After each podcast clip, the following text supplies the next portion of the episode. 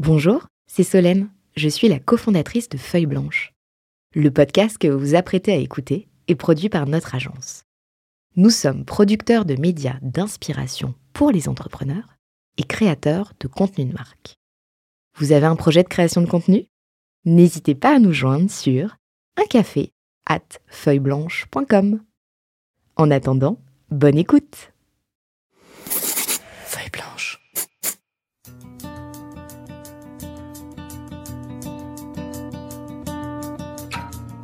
Démarre sur du Radiohead, Jigsaw Falling into Places.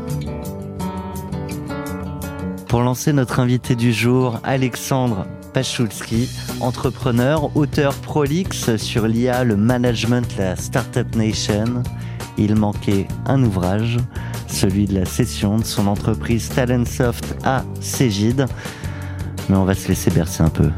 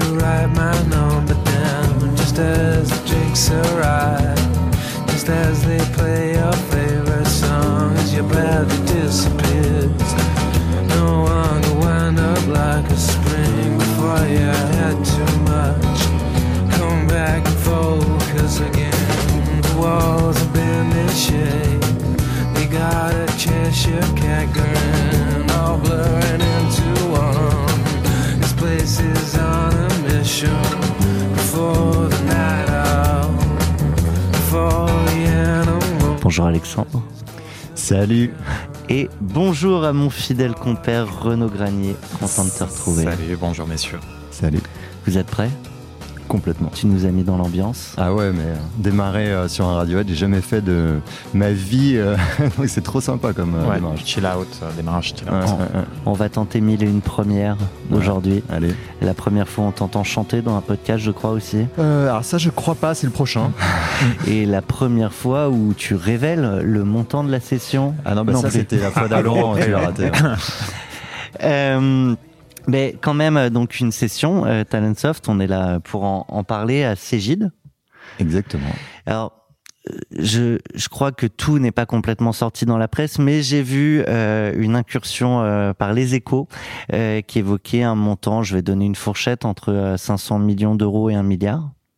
Oui, bah de toute façon, si tu connais un peu le domaine, euh, quand tu approches les 100 millions de chiffre d'affaires, euh, tu sais que les valos, c'est dix, 5 quoi. fois 10, donc euh, voilà. tu fais on les a maths, multiples, euh, C'est ça. hein, donc on sait, on sait compter.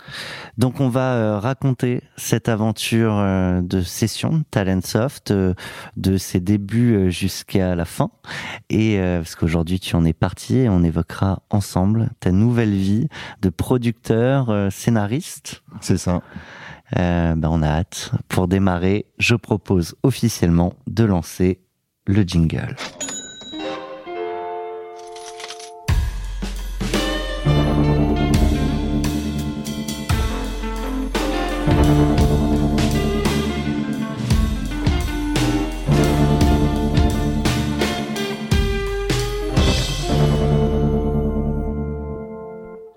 Tu as euh, une euh, aventure avec Talentsoft euh, sur euh, près d'une décennie, 15 ans. 15 ans. Mm. Tu euh, l'as pas monté tout seul. Non, avec euh, deux éminents associés, euh, sans qui clairement j'aurais j'aurais rien fait de tout ça, ni démarré, ni poursuivi, et ni on, on était tellement complémentaires, si tu veux, que euh, quand euh, Jean-Stéphane, qui était un de mes anciens clients, euh, m'a proposé qu'on crée une boîte ensemble, moi j'étais vraiment ce gars euh, produit, un peu créatif, qui aimait bien euh, faire des choses, mais qui n'était pas euh, doué euh, pour faire de ces choses euh, de l'argent. Jean-Stéphane, c'était vraiment le, le pur business développeur. Moi, j'avais beaucoup d'admiration pour lui euh, parce que je l'appelais un peu le Nicholson du, euh, du business de la vente. Il y avait un magnétisme. Il y avait Nicholson, un genre Jack Nicholson? Jack Nicholson, ouais. Parce que tu avais ce magnétisme-là, tu vois. Et, et, lui, à l'inverse, comprenait pas trop l'animal bizarre que j'étais parce que je faisais des choses que j'étais pas censé faire compte tenu de mon parcours et autres. Et lui était en contact avec Joël Bentolila, euh, qu'il avait connu dans une ancienne vie quand ils étaient plutôt minots et euh, qui, euh, qui, a une, un don, un talent pour minot, pas minoritaire, jeune, non, non, jeune, jeune, euh, qui avait un, oui, il faut faire gaffe dans ce podcast sur sur euh, les termes utilisés. Euh, si tu veux, c'est il a il a un don pour rendre des, des sujets complexes Là, tu le valorises. totalement appréhensibles. Ouais, je, ok, donc euh, c'est animé. J'ai par, pas mis les. C'est animé mais... par Jean Roucas. et donc euh, voilà, effectivement, de, personnes super complémentaires euh, qui amenaient des dimensions euh, de moi que j'avais pas du tout, et, j'espère et je crois un peu inversement. et donc on en a souvent parlé tous les trois. Il y avait un respect qui s'est instauré parce qu'on savait qu'on n'aurait rien fait euh, ni le début, ni le milieu, ni la fin sont les deux autres. Il y a une histoire de, synchronicité de, la vie entre euh, ta nouvelle vie, dont on parlera tout à l'heure, euh, celle-ci qui démarre sur cette proposition, ces rencontres. Est-ce qu'il y a aussi ce rapport-là à la session Oui, en fait, tu sais, on est dans, une, dans un bâtiment euh, où des, des, grandes banques essayent de, de mettre des choses en œuvre euh, et de maîtriser euh, la finance. Les entrepreneurs essayent de maîtriser leur destin. Moi, l'expérience que j'en ai, qui, qui, ne vaut que pour moi, hein, mais c'est qu'en fait, on donne des impulsions, on a des intentions, on, on, on se doit de faire preuve d'une certaine ténacité euh, et congruence également euh, entre ses intentions, ses actions. Après, comment les planètes s'alignent j'ai absolument pas la prétention d'être en mesure de les aligner, ce qui fait que quand la vente arrive, tu as une intention, euh, ça arrive à un moment dans ta vie où tu penses que c'est probablement le bon moment, mais c'est il y a une forme de petit miracle. Il faut tellement de facteurs réunis à cet instant-là, euh, qui plus est euh, post-crise du... Enfin, c'était pas post-crise du Covid, on est en plein dedans, mais je veux dire, on n'était pas en mars 2020, on était euh, quand même en, en avril 2021. Non, je, je crois, je crois qu'en fait, voilà, tu, tu, dois faire preuve d'intention et de ténacité, et puis euh, il faut, euh, faut être humble, il faut quand même euh, reconnaître, parfois, il faut une bonne étoile, et on, on, a eu cette bonne étoile quasiment tout au long de notre vie. Hein. Et, et, à 15 ans, c'est beaucoup euh, par rapport aux autres invités qu'on a eu dans, dans l'émission. C'est, il y a aussi une histoire de cycle. Tu... Alors 15 ans, c'est énorme effectivement quand j'y réfléchis maintenant. Euh, après, il faut voir que si tu veux, euh, les notions d'époque, c'est bizarre parce que euh, bon, je suis pas si, j'ai 48 ans. Hein, je, je, je T'es tout jeune. Non, je suis tout jeune. Je sais pas. Comme on dit, euh, quand ils ont créé la boîte, mes deux associés qui avaient 44, ils disaient on est des jeunes vétérans. Donc moi, on va dire que je suis encore un jeune vétéran. En tout cas, j'ai mes 50. Après, il y aura peut-être un autre terme. mais quand tu crées une boîte en 2007 dans le SaaS RH, faut pas s'attendre à ce que ça dure cinq ans si tu veux parce que déjà euh, euh, à l'époque l'argent il y avait beaucoup à faire. Bah, bon déjà tu crées ça en 2007 donc un petit rappel. En 2008 c'est passé deux trois trucs euh, qui font Les que Brothers, normalement tu, tu, passes pas ça. Euh, à ce moment là l'argent qui y a encore 18 mois selon les termes des, des VC banquiers ne coûtait rien. Bah, l'argent en 2008 il coûtait très très cher. Donc bref tu es, au démarrage d'une aventure où, où tout est poussif, laborieux, parce que euh, t'as pas la station F, t'as pas le Next 40, t'as pas tout ça, t'as pas des podcasts sur les réussites euh, entrepreneuriales. Donc euh, ouais, c'est un long chemin où t'es un peu avec ta pelle euh, à débroussailler. Euh, un côté Eldorado. Hein. Donc je dis pas qu'aujourd'hui c'est plus facile. Parce que je pense qu'honnêtement, je dis toujours, euh, faut pas croire au contraire que maintenant, ça y est, hein, tu sors d'école, tu crées ta boîte, euh, tu vas faire euh, ta levée, ton cachotte, machin. Bon, faut pas exagérer, c'est pas si simple que ça, mais il y a un écosystème qui rend les choses plus compréhensibles, avec des chemins un peu plus balisés, et surtout davantage de gens à qui tu peux demander quelque chose. Donc, dans ce cadre-là, 15 ans, bon, c'est pas si mal. Puis moi, j'avais plutôt Benioff en tête, euh, qui, je pense, mourra peut-être avec son entreprise, j'en sais rien. J'aime bien, ou Steve Jobs, bon, qu'on est parti, qui est revenu. C'est-à-dire que moi, j'aime bien plutôt, ou les groupes à la YouTube. J'ai plus d'admiration pour les groupes qui tiennent 40 ans que ceux qui font un coup d'éclat en, en, en 3, c'est plus ma nature finalement. Donc c'était finalement relativement cohérent. Il y a, y a, y a, plusieurs écoles quand même sur, le sujet. Tu as des entrepreneurs qui fondent au-delà au de la mission de la boîte, hein, mais en se disant et en sachant qui vont la revendre, qui mettent aussi euh, en place les pièces du puzzle avec cette vue-là, et, et d'autres pour qui c'est une question d'opportunité qui, qui va tomber. Bah, en 2007, sincèrement, hein, euh, euh, encore une fois, j'ai pas écouté, pas je suis désolé, tout- tout- vos, euh, vos- toutes vos émissions, euh, tous les épisodes, mais euh, pff, en 2007, tu crées pas une boîte en disant, bon, je vais la vendre, euh, voilà comment on va faire. Évidemment, que, euh, moi, je ne pensais pas mourir avec mon entreprise, si c'est ta question. Donc, évidemment, euh, ça voulait dire qu'un jour, on la vendrait. Mais il n'y avait aucun chemin. Donc, euh, tu, n'as aucune idée de comment ça se fera. Donc ça veut dire, et ça, ça nous ressemble pour le coup, et ça, je, je le signe et le tamponne à 300%, ça veut dire que c'est le chemin qui nous intéressait plus que le but. Pour une raison très simple, donc je ne sais pas quel sport vous pouvez pratiquer ou les auditeurs euh, et auditrices peuvent pratiquer, moi je fais du tennis, je sais d'expérience que si tu rentres sur le terrain en voulant gagner le match et en ne prenant pas plaisir à jouer, tu as tu n'as aucune chance de gagner le match, sauf si tu joues contre un, vraiment un poussin. euh, euh, c'est- tu n'as aucune chance.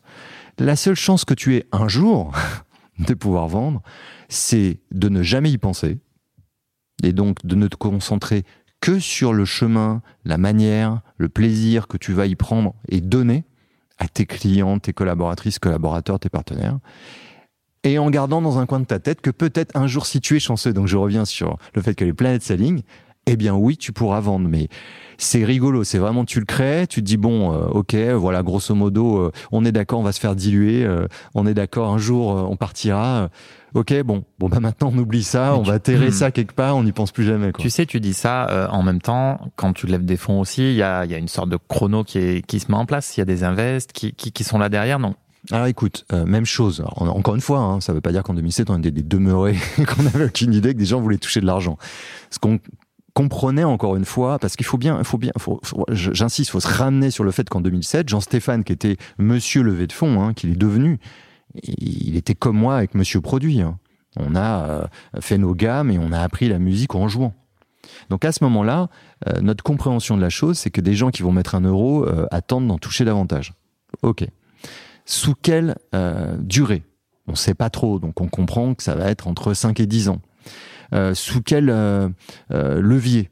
Bah, On se dit ça doit probablement être au moins x2, peut-être x3, mais c'est des peut-être, si tu veux. Euh, tu peux même pas comparer le rachat de euh, Cartesis par BO et BO par SAP en 6 mois, parce que c'est pas du SaaS. Donc tu n'as pas beaucoup de métriques. Donc en fait, ce que ça veut dire, c'est qu'à l'instant où on choisit des gens, donc euh, le premier c'était Seventure, à qui on doit énormément en 2008, parce que le premier million, c'était le plus dur à trouver, vraiment. Euh, c'est des gens qui te font confiance et dont tu sens qu'ils ont envie de, de faire un truc avec toi. Voilà, ça c'est pour ça qu'on les choisi. En 2013, Island rentre, et eux, tu sens qu'ils ont envie d'amener une boîte française hors des frontières de la France. Et puis en 2015, avec Goldman, ça se corse un peu parce que, bon, en plus, c'est pas de chance, t'as eu les émissions sur Canal, machin et tout, donc t'es un peu pétrifié en disant merde, quand même, Goldman Sachs. Mais en fait, t'es face à des gens. Et t'essayes, donc plus ça allait, plus ça maturait, t'essayes de comprendre qu'est-ce que ces gens attendent de toi. Et là, oui, tu comprends qu'ils voudront de l'argent. Mais ça veut pas dire qu'ils vendront la boîte, ça veut dire qu'ils vendront leur part. Et donc, tu comprends qu'en fait, tu peux être sur un mécanisme où tu ne vends jamais ta boîte, tu ne fais que vendre euh, des actions à d'autres qui les rachèteront un peu plus cher, ainsi de suite. Eh ben, je pense qu'on peut euh, revenir euh, au, au cœur du moment de la session, celui de la signature. Et, euh, et donc, on va se plonger le jour J.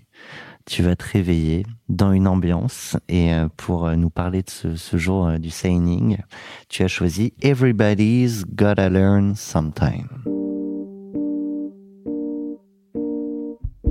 C'est une version midi de la chanson? C'est une version Beck, donc forcément expérimentale.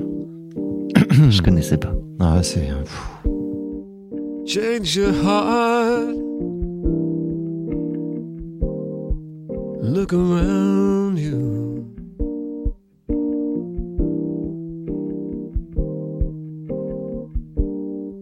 Change your heart. It will astound you.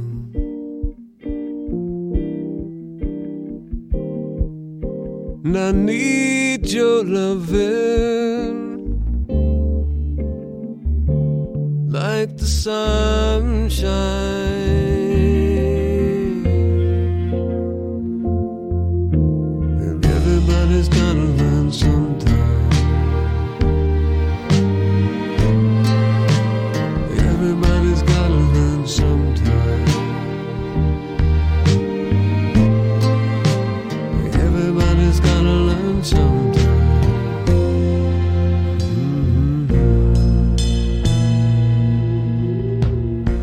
J'entends, euh, c'est une forme de prendre une leçon qu'on aurait pu imaginer euh, avant, après, euh, mais moins le jour de la session. Pourquoi ce, ce choix? Alors écoute d'abord, euh, donc là, désolé. C'est très beau. euh, Vous êtes parti pour 37 minutes d'explication. Et puis les auditeurs et auditrices vont comprendre que je suis un garçon super gay. En fait, je choisis que des trucs un peu mélancoliques. Et... Non, il y a une raison précise. Hein. J'ai pas choisi au hasard. Bon, d'abord, c'est une de mes chansons préférées. C'est une reprise des Corgis des années 80 euh, que j'écoutais quand j'étais gamin. Et c'est une chanson, euh, pour moi, qui représente le mixed emotions. Et le jour de la signature, tu es complètement dans ce mixed emotions. C'est-à-dire que c'est très beau, en fait, tu vois, quand ça démarre, il y a quelque chose qui te, qui t'emporte, qui t'élève un peu. Et ce jour de la signature, tu comprends que ce sera un des jours les plus importants de ta vie, un jour déterminant.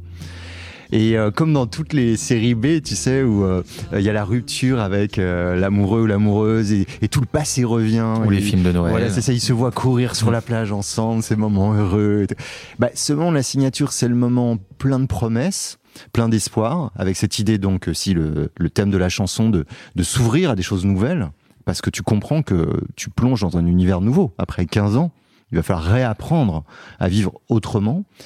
Et puis, pour être très honnête, tu sais pas si tu fais pas la connerie de ta vie. Parce que tu as investi 15 ans, tu as choisi un repreneur, tu as choisi de donner les de confier ton, ton, ton, bébé parce que finalement, c'est comme quand on est parent, tu vois jamais les enfants grandir, tu confies ton bébé à des gens et t'as peur et tu sais pas si c'est une bonne idée, tu sais pas ce qu'ils vont en faire et en même temps tu dis bah, c'est génial parce que ça y est, moi je vais pouvoir aussi faire autre chose. Donc c'est le bordel quoi. Donc t'es très heureux, t'es très inquiet, t'es euh, plein d'espoir, plein d'angoisse et, et ce morceau euh, qui by the way est euh, le générique de fin d'un de mes films préférés, Eternal Sunshine of the Spotless Mind de Gondry Fabuleux. qui est le l'architecte de la confusion du présent, du futur, Avec du passé, des sentiments, et qui est en plus un homme qui préfère s'effacer la mémoire pour ne plus souffrir à cause des souvenirs de la femme qu'il a aimée, qu'il a perdue. Bah voilà, évidemment, j'ai choisi cette chanson parce que si tu peux choisir euh, que Rocky euh, la chanson de la victoire, c'est un mensonge.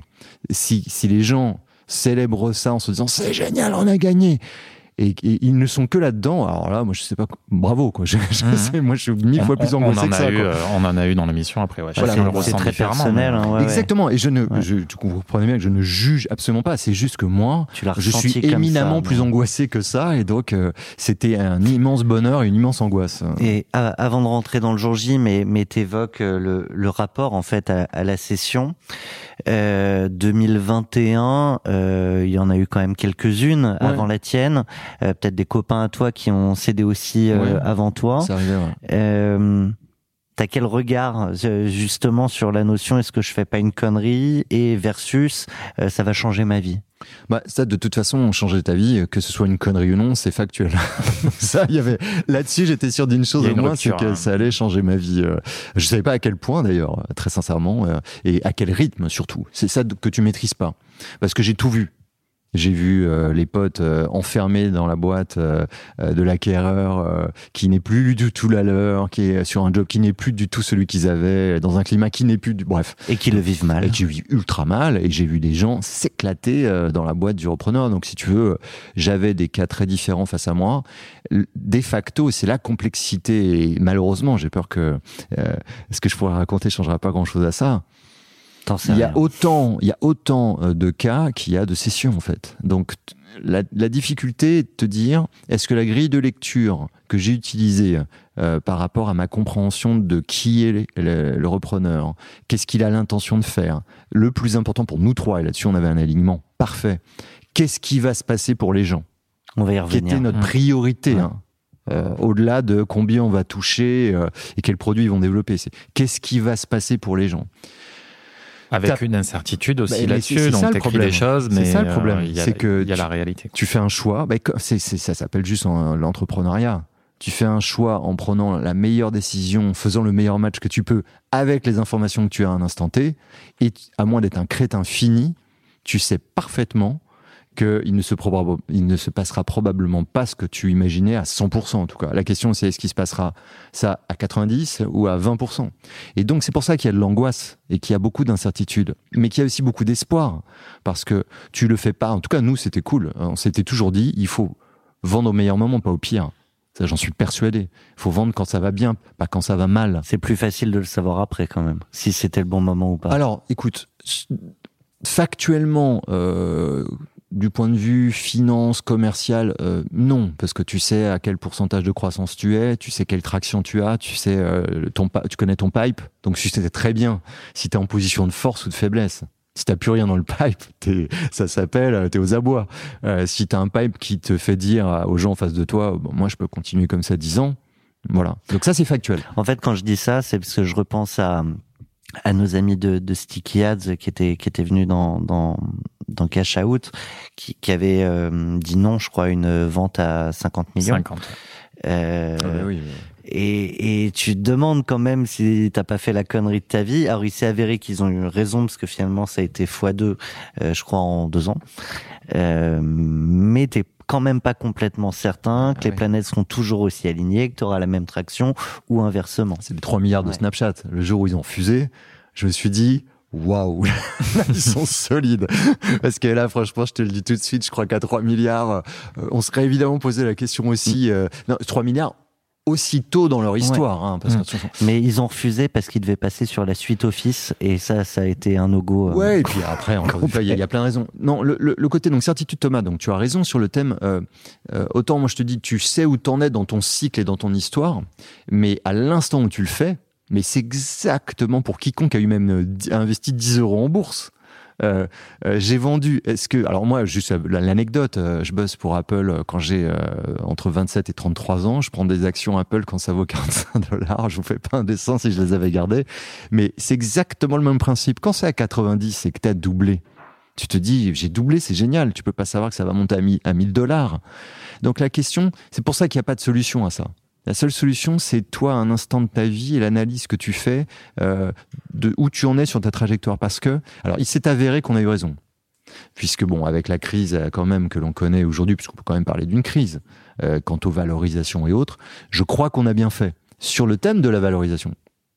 Mais euh, euh, c'est rigolo parce que donc six mois après, je déjeune, à- enfin je dîne avec mes potes, mes deux meilleurs potes. On a un dîner où vraiment on a du temps, on a trois quatre heures devant nous, et là je commence à m'épancher sur les regrets de la session. On aurait dû faire ci, on aurait peut-être dû faire ça. Et l'un de mes deux potes de dire, mais est-ce que tu te rends compte qu'en fait il n'y a pas de chemin là-dedans, parce qu'il n'y a pas d'issue, parce qu'on ne peut jamais savoir. Donc ce que je peux conseiller aux gens qui se posent des questions, c'est se demander le sens que ça a dans sa vie à l'instant précis où l'opportunité arrive. Et dans mon cas, au bout de 15 ans, au moment où j'avais envie de, aussi de fonder une famille, ce que je n'avais pas réussi à faire auparavant, et j'avais rencontré euh, bah, la personne qui est devenue ma femme depuis, euh, euh, et, et dont je savais que j'arriverais pas à faire les deux parce que j'y étais jamais arrivé précédemment. Euh, je dis pas que c'est pas possible, je dis moi je n'y étais pas arrivé.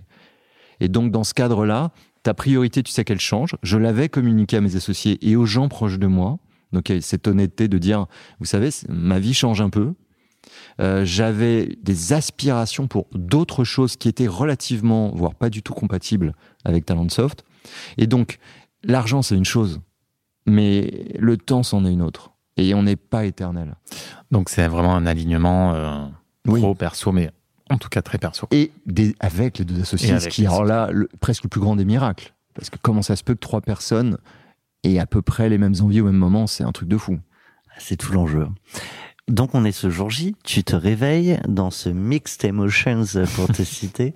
Euh, On aime bien con- contextualiser. T'es où dans ton appart? Il ressemble à quoi? Tu bois un café Alors euh, écoute, euh, bon, je, je m'en souviens euh, parfaitement jusqu'à la J'imagine. fin de mes jours. je me réveille dans un endroit inconnu avec un tigre. dans une cave. Tu sais, c'est, euh, je compare pas du tout, hein, mais c'est tout le monde se souvient très bien où il était le 11 septembre. Bah là, tu sais, c'est le 11 septembre d'un entrepreneur, le jour où il vend. Je dis, je fais pas la, la- la comparaison avec Oui, tous oui. ces crawls, c'est juste, euh, c'est un jour ultra. oui, fort. Donc je me suis réveillé. euh, en fait, on avait, il faut voir que jusqu'à la veille au soir, on était euh, dans les discussions avec l'entrepreneur. Parce on, que on va y aller, hein. D'accord, on dit donc, pas euh, tout. je dis pas tout. Mais une nuit Euh, courte. quand quoi. on se réveille, on- je suis à la campagne, euh, donc je parlais de mes deux meilleurs potes. J'ai acheté une maison avec eux euh, il y a très longtemps. Euh, on n'avait pas les thunes pour s'acheter une maison, mais on passait notre temps fourré ensemble. Euh, donc on s'est dit, bah, plutôt que de passer notre temps fourré ensemble dans des restos euh, le samedi soir, ce serait mieux de passer vraiment des week-ends entiers ensemble. Donc on a acheté une, une petite, petite baraque euh, près de Paris ensemble. Et, euh, et j'étais euh, avec eux ce matin-là. Je me suis entraîné du petit déj et tout. angoissé à un niveau euh, de à peu près, euh, je sais pas, 130 000 sur 10. Donc mal au bide, tu manges rien. euh, c'est- C'est le bordel. je suis désolé, mais c'est le bordel. quoi. C'est- J'ai rarement été dans un tel état euh, de confusion. J'étais confus. quoi. J'ai- T'as peur, tu te dis qu'est-ce qui peut se passer Il faut que tu reviennes sur Paname, signé en physique ou? Non, non, non, non, bah, tout, est, tout est numérique. Alors ça aussi, c'est ultra méga perturbant. Quoi. C'est tu, vois vas rien, appuyer sur un bouton sur ton smartphone et tu... tout est confusant. Et, et, et donc drôle, euh, enfin, Au, au amusant. point de se dire, j'appuierais peut-être pas. De ton côté aussi, parce que souvent, Non, non si, Il y a- si, si, si les conditions sont celles euh, qu'on a débattues, et on y reviendra, bien sûr qu'on va le faire. C'est trop tard, si tu veux, à un moment donné aussi, euh, tu vois. Ou Mais tes assos sont ailleurs du coup. les- je suis pas du tout avec mes associés. Ouais. euh, je suis avec mes potes qui, aussi bien, aussi proches qu'ils soient de moi. Euh, j'étais, il y avait mes parents ce jour-là aussi qui étaient, euh, qui étaient, euh, qu'on avait euh, euh, hébergés sur le pour le week-end. euh, la mère de mes potes. Donc on avait deux générations qui ne comprenaient absolument pas mon état et qui me disaient euh, tu veux manger quoi à midi quoi. Et je là genre mais je m'en fous quoi. je sais pas du tout ce que je- et donc ça aussi c'est intéressant parce que c'est euh, euh, le, highlight en grandeur multiplié par 1000 de la vie d'un entrepreneur. C'est il y a quand même tout le temps un décalage entre ta vie intérieure tes angoisses ton stress tes préoccupations euh, et, et, et la vie quoi c'est ce qui fait que donc moi j'ai échoué euh, dans ma vie perso sur le domaine amoureux c'est que je, je pouvais pas les préoccupations euh, dignes d'un couple je pouvais pas mettre l'énergie nécessaire pour résoudre les problèmes d'un couple. Été bien trop accaparé euh, par euh, euh, par notre aventure et donc euh, ce qui fait que voilà, tu as un décalage souvent avec tes proches et ce jour-là le décalage, il est Oui, au, il est- au il est maximum colossal. de ce qu'il peut être quoi. Mais signature prévue à quelle heure pour qu'on se remette vraiment dans le. Bah, dans le bain, vraiment, euh, discussion un vendredi soir, euh, très, très- jusqu'à très tard. Euh, on doit signer le samedi matin et en fait, il s'avère qu'on que ce sera la dernière signature sera proposée le dimanche matin.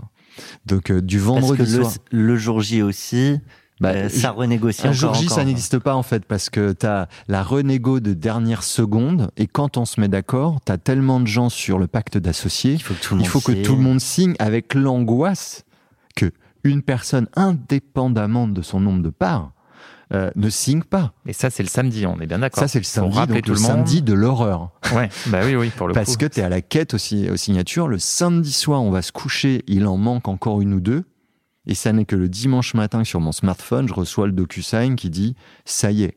Et là, euh, là c'est la folie, quoi. Et alors justement sur ceux qu'on attend, Ouais.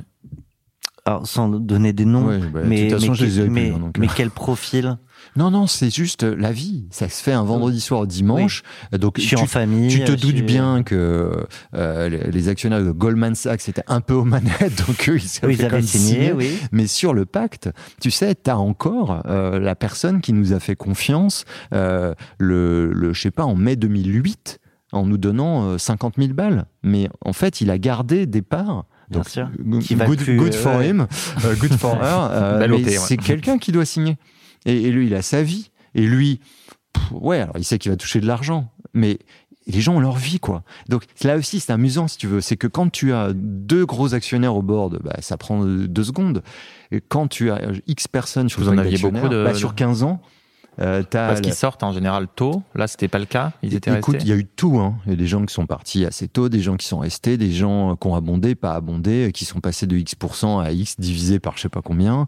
Euh, il y a vraiment eu tous les cas de figure, mais nous, en tout cas, euh, ça valait aussi, si tu veux. J'espère qu'on aura l'occasion d'y revenir. On avait vraiment à cœur que tous les gens qui nous aient fait confiance, les salariés, les, euh, les BA de la première heure euh, sur le tour de Love Money, quiconque veuille continuer de participer puisse. Et on a évidemment aussi, du coup, choisi des actionnaires qui n'étaient pas dans une logique euh, euh, de massacre, de Oui, non, oui. je veux voir je veux voir qu'une tête. On fait un coup de balai, ce qui, ce qui arrive. hein. Mais moi, ça m'est même arrivé en tant que BA de me faire dégager Mm. euh, parce que non, non, c'est euh, on dégage tous les petits Mm. actionnaires et tout. Donc ça veut dire que c'était extrêmement composite. Et, euh, et donc oui, il y avait euh, beaucoup de signatures à réunir et donc je- euh, c'était le samedi de l'horreur. Ok, donc du coup, la, la vraie journée, c'est le dimanche. euh, C'est le dimanche, quoi. Le, le vrai moment, si tu veux, de la signature, donc la signature, en fait, c'est un mot qui ne veut rien dire parce que c'est pas 0,1, c'est une logique floue avec une lente progression de, de signatures qui s'accumulent. Le vrai truc, c'est le dimanche au réveil, ouais. vers 10 heures. Voilà. Et là, tu, tu reprends ton smartphone et waouh, ça y est, quoi. Et là, c'est ça- c'est un truc de, de fou. Parce que tu le fais sur le téléphone. Mais que sur le téléphone. D'accord. Tu De- relis pas au cas Bah, où. sur le téléphone. Ouais, ouais.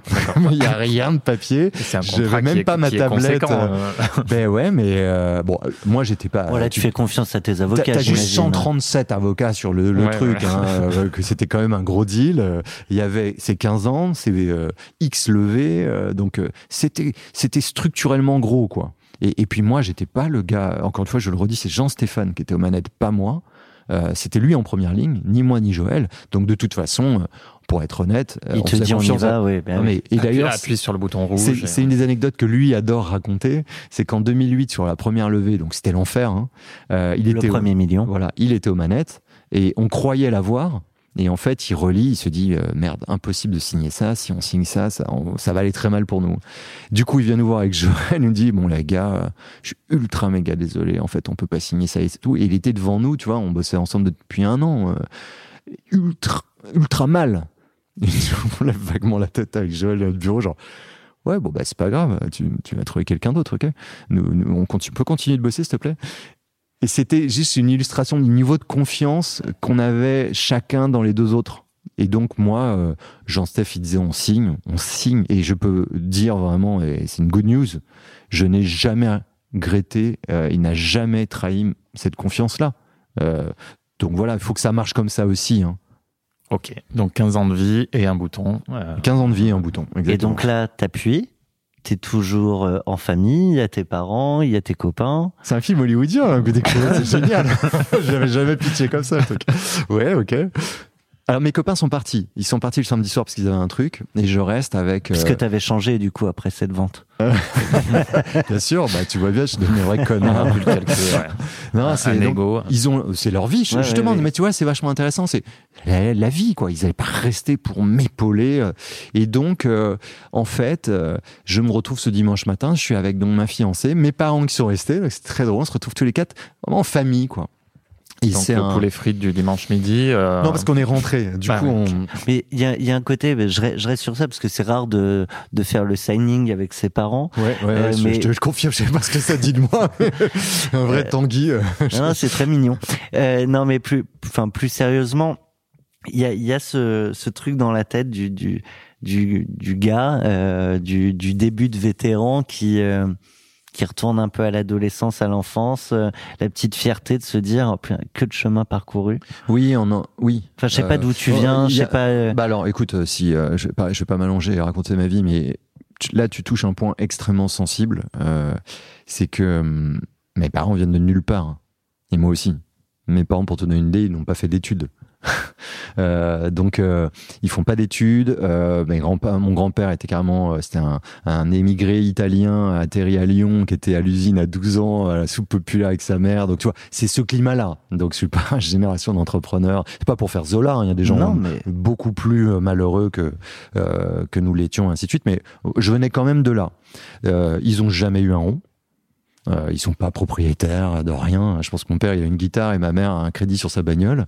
Euh, et euh, et tout d'un coup, oui, on touche une somme d'argent. Je dis on d'ailleurs. tu dis on, c'est ce que j'allais dire. Je dis on, comme le jour où j'ai eu mon doctorat.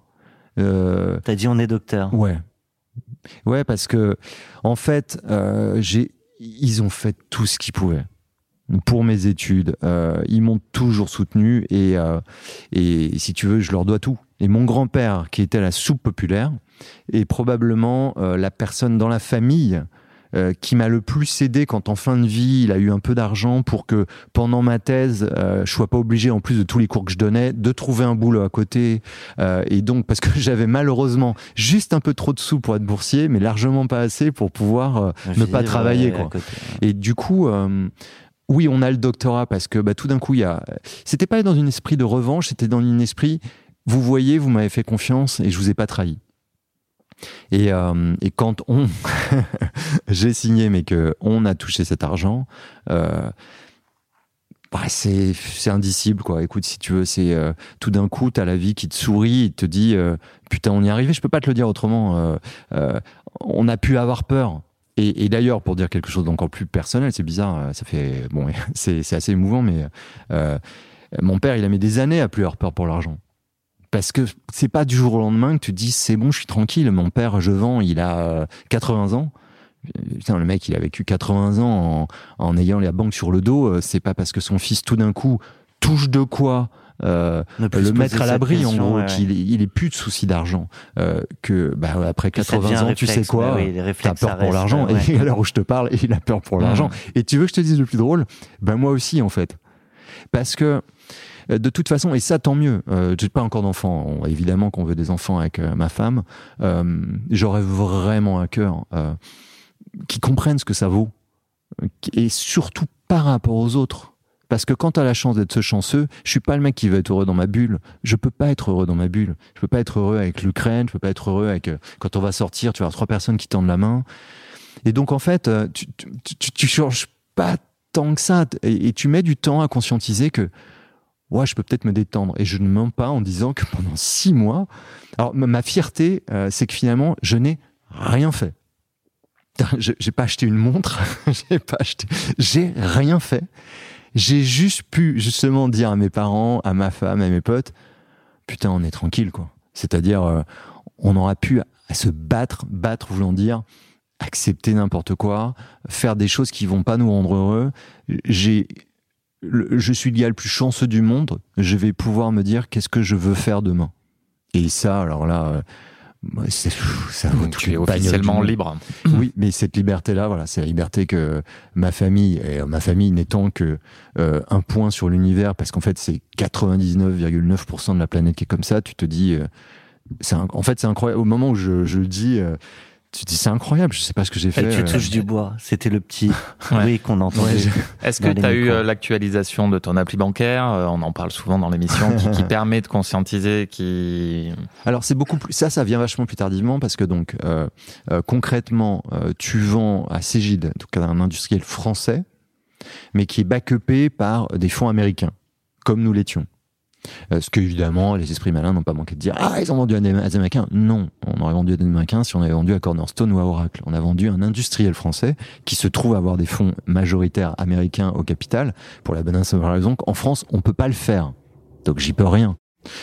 On, on peut pas avoir euh, des capitaux français derrière une boîte française qui rachète une boîte française à ces capitaux-là. Donc, euh, donc du coup, tu dois passer par euh, euh, Bercy qui valide, qui tamponne euh, la transaction. Tu dois passer par euh, une, une, une- au travers des fourches codines pour t'assurer aussi que tu ne deviens pas dans une situation de monopole. Donc en fait, il se passe trois mois de validation du deal. Donc ce que je vous ai raconté, c'est le dimanche matin, et de là commence un nouveau suspense.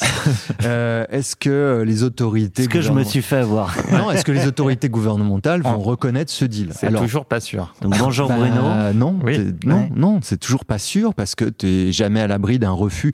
Alors je le dis sans, sans aucune attaque des politiques, un refus politique pour faire de ça un exemple qui rentre dans je sais pas quoi. Donc nous, on savait que vu que c'est un industriel français, les gens resteraient en France, patati patata. Donc on était ultra confiants, on savait qu'on serait pas en situation de monopole. Mais pour autant, euh, bah, tu sais pas aux auditeurs et auditrices que je vais apprendre que tant que c'est pas signé, c'est pas signé. Donc euh, c'était signé entre nous, c'est pas reconnu par l'État. Et donc, ça, ça n'est arrivé. Donc, je digresse pas. hein, je réponds à la question de l'appli bancaire. Ça n'est arrivé qu'en juillet, et je vais vous refaire rire. Et là, on va définitivement penser que je suis un, fucking Tanguy. c'est que le jour de l'application euh, bancaire, euh, c'est qu'en fait, c'est l'anniversaire de mon filleul. Et donc je suis, euh, mais je vais pas raconter, c'est pas, c'est pas, ça je raconterai dans mes œuvres scénaristiques, euh, c'est pas un podcast sur la famille, mais il se trouve que mon filleul est la fille de ma meilleure amie et la meilleure amie c'est la fille de la meilleure amie de ma mère. Donc je me retrouve de nouveau avec mes parents et la, la, la mère de ma meilleure amie pour fêter l'anniversaire de mon filleul. Et, et c'est ce jour-là, oui, c'est, vraiment le moment où on se dit le- le mec a un pet au casque et euh, et en fait euh, c'est ce jour-là que je vois ça dans mon appli. Ok. Et là, ça, ça, euh, ça te fait un truc ou? Ah bah non mais ça fait pas un truc. J'ai mis 12 minutes 23 à récupérer en regardant en disant euh, putain mais il y a plus de zéro que j'en ai jamais vu. Donc euh, la, la- la taille du téléphone est... juste pour, recontextualiser aussi parce qu'on crée la boîte en 2007. euh, donc moi j'ai 33 ans quand on la crée. Le premier cash out de, de, de pas beaucoup, hein, de quelques centaines euh, de, de milliers d'euros intervient en 2013 parce que avant il est hors de question qu'un entrepreneur touche quoi que ce soit parce que tout le monde pense à ce moment-là que si tu Il touches se 200 000 balles, euh. tu te barres avec euh, le magot. Bon, je suis pas bien sûr que tu fasses tout ça, même si 200 000 balles, encore une fois, on parlait de, euh, des difficultés des gens du monde d'aujourd'hui, euh, c'est énorme. Oui, c'est Mais c'est pas pour ça que tu as fait tout ça. Et donc, en fait, en réalité, au moment où tu ouvres cet tapis bancaire, bah ouais, tu le crois pas, en fait, pour faire simple. Tu le crois pas. Donc c'est un réveil sur 24 heures, si on garde cette notion de du jour J. Euh, tes potes sont partis, il reste tes parents. Euh, Est-ce qu'il y a une manière de fêter ça, d'une manière ou d'une autre Bah écoute, euh, les, gens, les, les gens qui me connaissent peu ont toujours du mal à le croire, mais euh, je suis un, un- je suis un introverti moi, et donc euh, Non, je te crois pas. bon bah Je te connais pas. Je, je suis quand même un introverti, et donc j'ai eu euh, besoin d'un moment, euh, j'ai été m'enfermer dans une chambre, voilà, euh, pour euh, pour euh, tout libérer quoi. Euh, En, en mode le loup de Tex Avery euh, qui part, qui court, euh, qui crie. Plutôt en mode euh, lâchage, quoi. Vraiment, j'ai- je me suis écroulé, quoi. Euh, je me Larmes suis- Ouais, je me suis vraiment écroulé en larmes parce que euh, t'as 15 ans euh, de, de Enfin, c'est c'est dur. De je vais pas faire pression, chialer de- dans les chaumières, mais c'est dur d'être entrepreneur.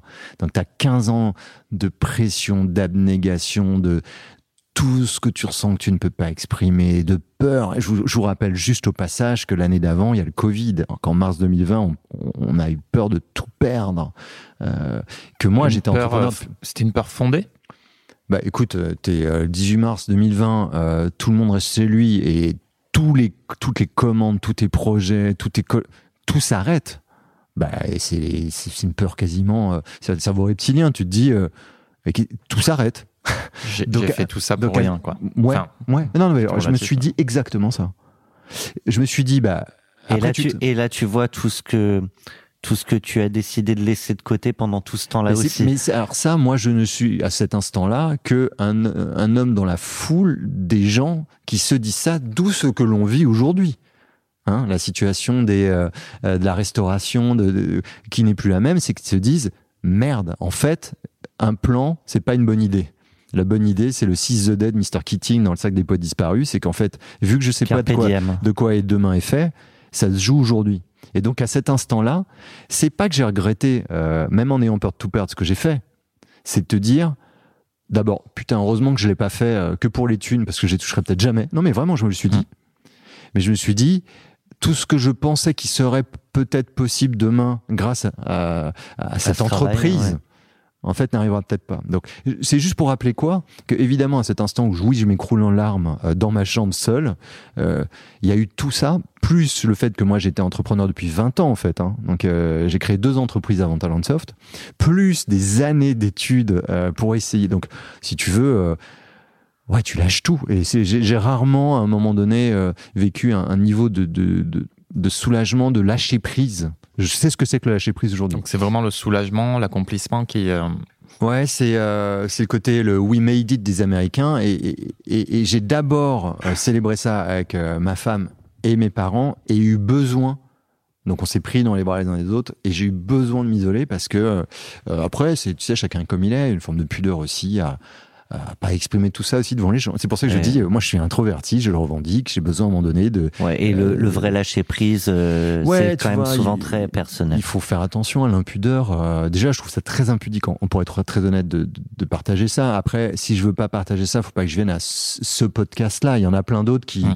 où, où on n'en parlera jamais. Donc, à partir du moment où j'accepte de venir, je le partage. Mais c'est vrai que je suis aussi toujours gêné par cette forme d'im- d'impudeur parce que c'est très personnel. Mais ce que je trouve intéressant à dire, c'est pour ça que je suis content de le partager malgré tout là, euh, malgré tout les, les choses qui se passent dans ma tête pendant que je parle là c'est qu'il faut bien réaliser que euh, c'est quand même une somme de sacrifices faramineuses que de mener une entreprise à bien et que pour moi les, les, principes, les principaux sacrifices ont été de l'ordre personnel même si j'ai été très heureux aussi pendant ces années de attention mais j'avais aussi à cœur de créer une famille et j'y arrivais pas Euh, mais en revanche si d'autres y arrivent ce sera d'autres sacrifices Et est-ce que sur les communications des montants à tes proches, euh, tu l'as dit, tu l'as pas dit ouais, parce qu'on parle de on parlait de l'appli bancaire trois mois plus tard euh, j'ai fait tourner le téléphone Ok.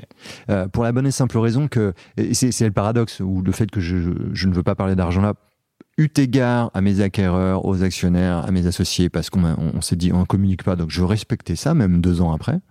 En revanche, moi, j'ai pas de problème à parler d'argent et même des gens parfois que je connais pas trop, je leur dis combien j'ai touché parce que euh, si tu veux, justement, c'était tellement dur, le chemin était tellement chaotique que la- le dernier sentiment que j'ai, c'est d'avoir piqué de l'argent à quelqu'un. Donc, euh, c'est plutôt pour dire, bah voilà, on, on, peut, on, peut y arriver.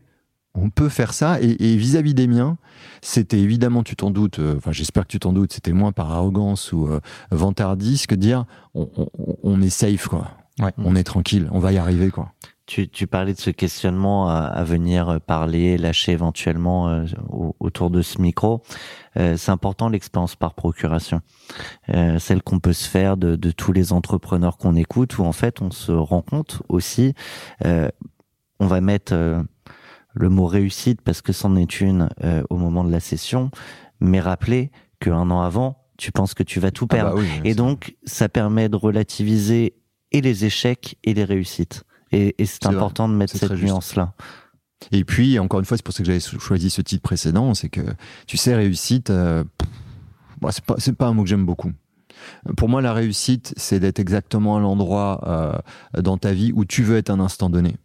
Mais c'est pas l'argent, c'est pas, c'est pas, c'est pas là, c'est pas là-dessus que ça se joue la réussite sur moi. Alors, je vois le timing qui passe. Donc, nous, dans ce podcast, on n'est pas exactement à l'endroit où on devrait être à ce moment-là. Et pourtant, euh, C'est carré, hein, avec Thomas. J'essaye, j'essaye. Euh, je te propose de de replonger euh, dans dans le flashback euh, de toutes les négos. Alors je suis désolé, il y a un truc qu'on a fait sauter. Tu avais choisi une une très belle euh, musique, The Barn. Oui. Euh, Alessi, que je vais quand même laisser passer, mais c'était pour revenir sur tous les débuts de l'aventure qu'on a quand même évoqué. Peut-être juste rappeler en deux mots Ouais. l'activité Talentsoft. Downsoft, c'était donc un éditeur, euh, c'est un éditeur logiciel euh, de gestion des talents en SaaS qui supportait les processus recrutement, évaluation, formation, rémunération. euh, donc tout sauf la paye, les temps, ce qui est justement venu apporter Cégide. Et j'ai choisi ce morceau simplement parce que c'est vraiment le début de l'aventure. Euh, Il y, a un- il y a un côté épique en plus dans, dans, dans ce titre Euh, et c'est le moment où on faisait des pokers jusqu'au bout de la nuit, on mangeait ensemble, on vivait ensemble et ce côté-là était un des moments les plus heureux de ma vie parce que je suis un mec de bande comme vous l'avez peut-être déjà compris, donc pas qu'avec mes parents. et euh, et il y avait euh, il y avait ça au début de TS. Ça a été d'ailleurs pour moi un des facteurs ultra con- clés de la réussite. Et, et ce titre, il y en a deux, trois autres. J'aurais pu citer Whitest Boy Alive, euh, la moitié de Kings of Convenience. J'aurais pu citer deux, trois autres titres, mais ultra, ultra, ultra euh, symptomatique des débuts de TS, ce titre. Tu, je pense que tu pensais jamais pitcher euh, Talentsoft euh, sur cette musique? Non, bah non, parce qu'encore une fois, quand tu vis les choses, euh, bah, tu, te rends, te rends pas trop compte de, ce que tu es en train de faire. Tu ne t'en rends compte qu'après. Et encore. Et du coup, euh, bah, pour revenir au début, euh, donc un SaaS, ça coûte de l'argent. Euh, comment ça se passe les premiers jours, les premiers mois? Il y a du staff ou pas C'est sur euh, Love Money, éco- économie perso Pendant 18 mois, euh, l'histoire, vraiment la long story short, c'est euh, je suis dans ma première boîte. euh, je le raconte dans Startup Story, hein, au passage, petite promotion. Son dernier ouvrage. C'est juste pour dire, à- si les gens veulent Bah, vraiment si on est dans l'autopromo, je recommande notre épisode ensemble sur 40 nuances de mec, c'est Voilà, notre ouais. autre podcast. C'est juste pour dire que voilà, si les gens veulent creuser, je vais le faire hyper court, mais en deux mots, euh, on me fait une demande pour euh, une aide aux entretiens annuels d'une DRH euh, dans un contexte qui n'est pas du tout celui-là. C'est ça le début de Talentsoft, et c'est ce qui fait que on a un client qui est preneur de ce qui deviendra Talentsoft. Donc, Donc, on un crée, produit qui n'existe pas. donc on crée finalement le produit avant la marque. Quand la marque est créée avec mes deux associés, on a donc un produit et un petit chiffre d'affaires. Et là, euh, l'histoire attendra quasiment 18 mois avant qu'on ait un deuxième client. Et entre, ben, on doit faire grandir la boîte. Donc, on se démerde avec la cousine du cousin, du machin. euh, Et on a des, des gens qui font des pop-up, mais pas vraiment de salariés. On a euh, le 40 000 euros au capital, plus le chiffre d'affaires. On arrive à quand même avoir donc un petit peu de bras externes avec de la sous-traitance. C'est eux qui nous aident à développer le produit au début.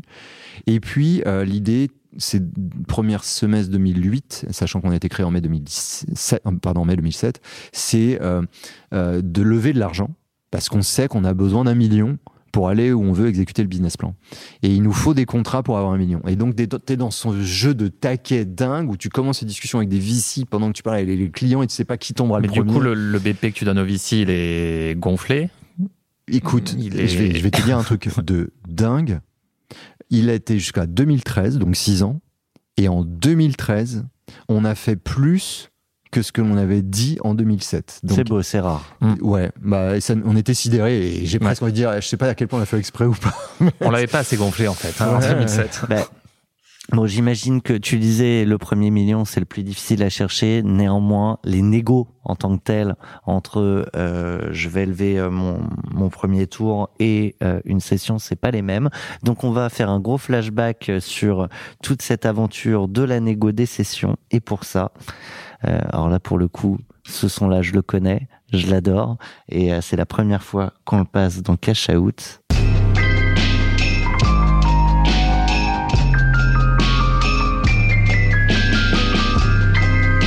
le générique de Succession.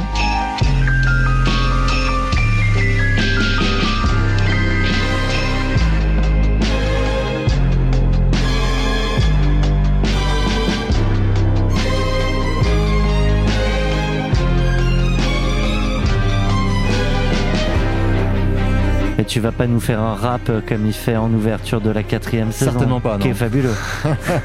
Certainement pas.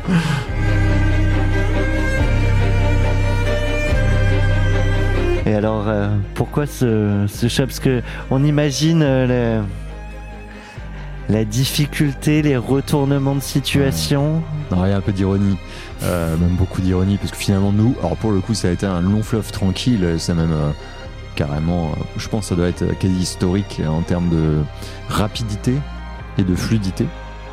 Euh, donc c'est l'anti-succession, mais euh, à ce moment-là, si tu veux, tu as le sentiment que euh, voilà, tu t'embarques euh, dans un sacré truc quand même, et, et c'est vrai que tu as ça, tu as Billions en tête aussi, même si ça n'a pas été des milliards. Ouais, c'est un peu d'ironie, mais tu sens quand même que là, le temps de la finance euh, prend le dessus et, et toi, tu as dans la tête que c'est les gens qui doivent être euh, euh, vraiment euh, cocoonés. Et donc, tu as une sorte de tension et de paradoxe absolu avec des euh, montants des avocats, des Mais du discussions coup, qui sont très froides et, et toi qui as dans le cœur et dans la tête le fait que, mais qu'est-ce qui se passe pour les gens quoi. À commencer par Kendall moi, Roy. Kendall. Pardon. Qui, qui en parle la première fois Euh, La long story short aussi, c'est que finalement, euh, il y avait des discussions depuis longtemps avec plein de gens. Tu sais, qui Je veux dire vous trois.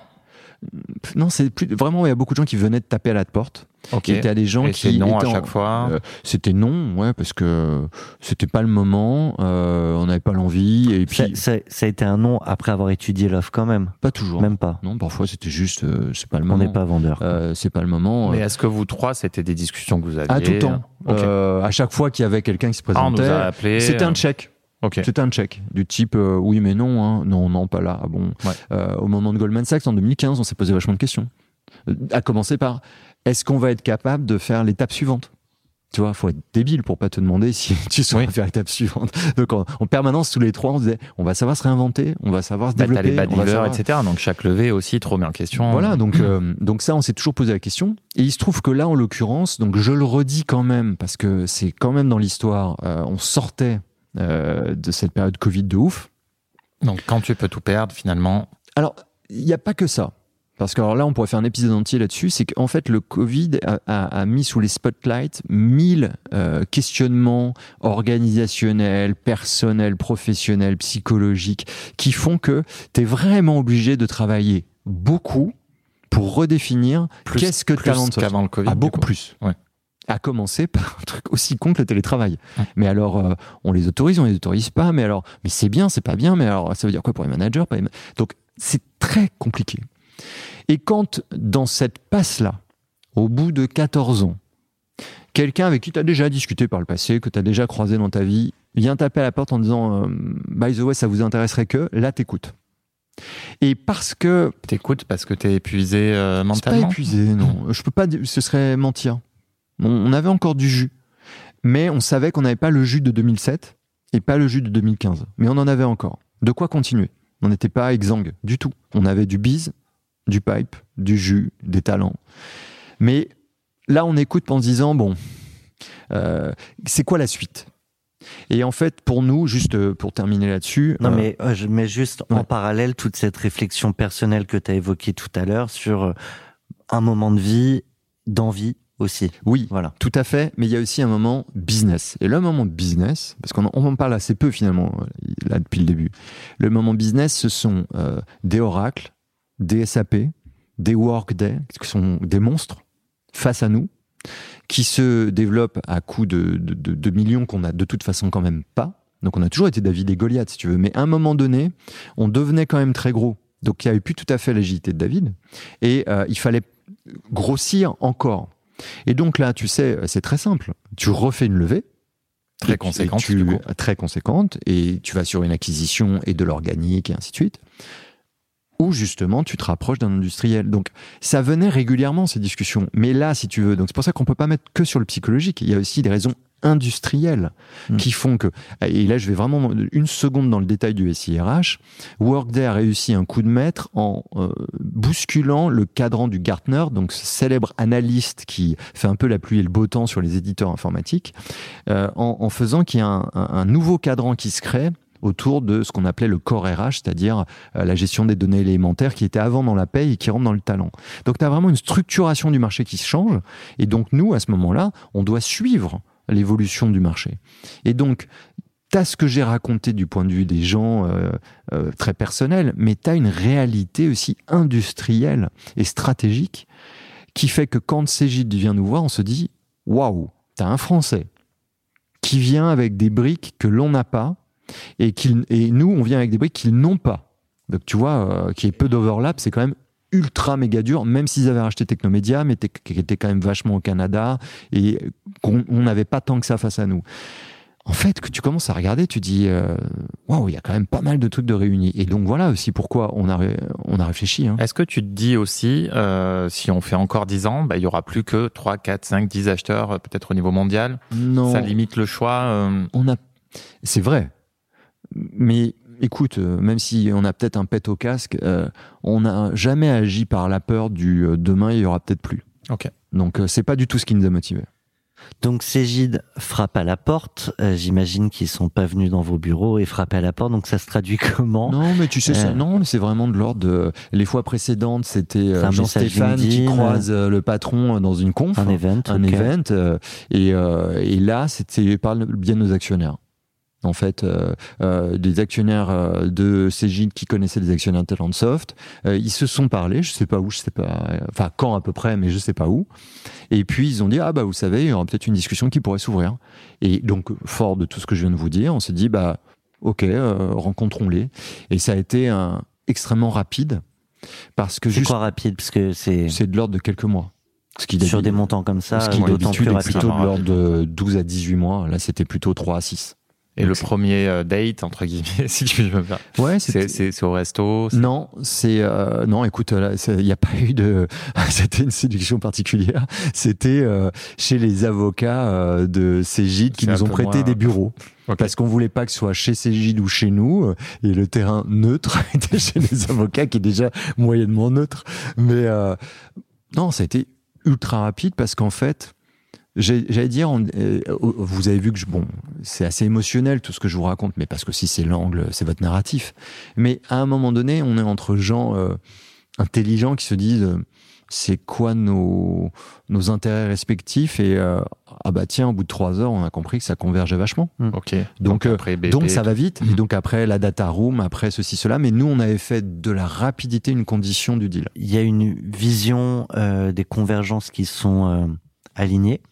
Euh, mais pour euh, matérialiser ça, il va falloir se mettre d'accord sur un certain nombre de clauses. Tu l'as dit, jusqu'à la veille, il y a encore des discussions. Donc, de quoi on discute? Ou euh, sinon, ça pourrait prendre deux semaines. Enfin, si tout Ouais, était alors- si simple. D'abord, bon, la première chose, vous en doutez bien, les montants. Les montants qui, dé- dé- qui dé- dé- dépendent d'un milliard de choses. Euh, parce que ça va jusqu'à euh, euh, oui mais cette licence logicielle vous l'avez acheté le logiciel ou vous le louez ah, il est loué par qui? Est-ce que s'il est loué par un concurrent il y a des chances qu'on le loue plus? Si on le loue plus du coup quel logiciel on a en option il coûte combien? Là c'est une illustration Mhm. grossière Mais d'une goutte d'eau. de ce- dans le- de cette- c'est quand même de ce niveau de détail là donc Oui, mais ça, ça, c'est euh, une vraie incidence potentielle. mais c'est pour euh, ça qu'on en parle et que c'est pas il idiot il y avait hein. aussi des points que vous avez imposés. Tu parlais de rapidité du deal. Oui. Il n'y a pas eu beaucoup d'accompagnement, a priori? Alors, attends, sur la rapidité du deal, pourquoi? Parce que quand tu pars sur 12 à 18 mois, tu peux le prendre dans tous les sens, ça te freine. Et nous, je rappelle, on est début 2021, on vient de se taper 2020, on peut pas se permettre de travailler à moitié sur 2021. Le Covid peut revenir aussi. Il y a des Et puis attends, on est toujours le toujours dedans. à côté. Oui, on est euh, toujours dedans. ouais. Et et, et c'est pas possible. On n'a pas ce luxe. Donc nous de dire, bah, si c'est le deal ou le business, ce sera le business. Donc, Donc, si tu, on veut qu'il y ait tu- un, tu mets une date butoir? Euh, on met plutôt un, un cadre en disant il faut vraiment que ce soit 3-4 mois. Quoi. On peut pas se lancer sur 18. Donc ça veut dire qu'on va, pour répondre à vos questions sur les priorités, donc les montants, donc pour faire quoi? Faut en parler. Mais vous tuez nos produits, vous les tuez pas, vous... Et La marque. les- la marque, voilà. Et les gens. Alors là, les gens, euh, il y a un paquet de sujets. Hmm. Euh, et donc, une fois que je te dis ça, euh, plus les milliards de documents euh, que les avocats compulsent dans tous les sens euh, pour voir la virgule. En fait, l'acquéreur se dit où sont les pièges? Et toi, tu te Et dis où sont les pièges? Moi, enfin, je veux dire, d'où succession quand même, si tu veux. Euh, il se trouve que on a eu affaire à des gens, me semble-t-il, droits. Euh, bon, mais nous, on, on avait mis le défaut, mais le, le business était assez lisible. Euh, voilà. Après, euh, bah, Parce que vous étiez en égo exclusive. Euh, oui.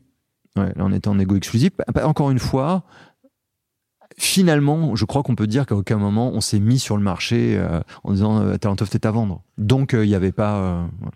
Il y a des moments où vous dites, en fait, ça se fera peut-être pas. Bah, euh, Mais alors pourquoi Pendant Alors, quatre mois. mais parce que euh, d'abord, euh, l'acquéreur peut trouver. Non, mais quelque- pas par principe. Non, non, mais parce que euh, l'acquéreur peut trouver euh, quelque chose qui lui déplaise. Exemple super simple, il croit qu'on est plus développé dans une filiale qu'on euh, qu'on ne l'est vraiment. Ah, filiale, j'entends. Le mot est impropre. Mhm. Il y avait des filiales, il y avait des pays. Donc après, je vais pas rentrer dans les détails, mais euh, typiquement, euh, il pensait que le Canada était le point d'entrée des États-Unis et qu'on faisait vachement plus de business que euh, ce qu'il pensait, et donc avec une porte d'entrée beaucoup plus forte sur les États-Unis. Mais en fait, non. Donc ça les intéresse moins. C'est possible. Euh, ah, on croyait que ce module-là était chez 4000 clients. En fait, il est que chez 400. Ah merde, c'était celui qui nous intéressait le plus. Il y a plein de raisons. On peut s'engueuler. Non, mais il faut, faut rappeler ça. C'est des gens. C'est pas des intelligences artificielles, c'est des gens. Des gens, ça s'engueule. Mais les avocats parlaient entre eux ou tu avais un lien direct Les euh, deux. Les ok. avocats parlaient beaucoup entre eux. Et Jean-Stéphane parlait beaucoup euh, à Pascal Houillon. Euh, euh, Il y a eu une discussion. Euh, Sur quoi on s'engueule?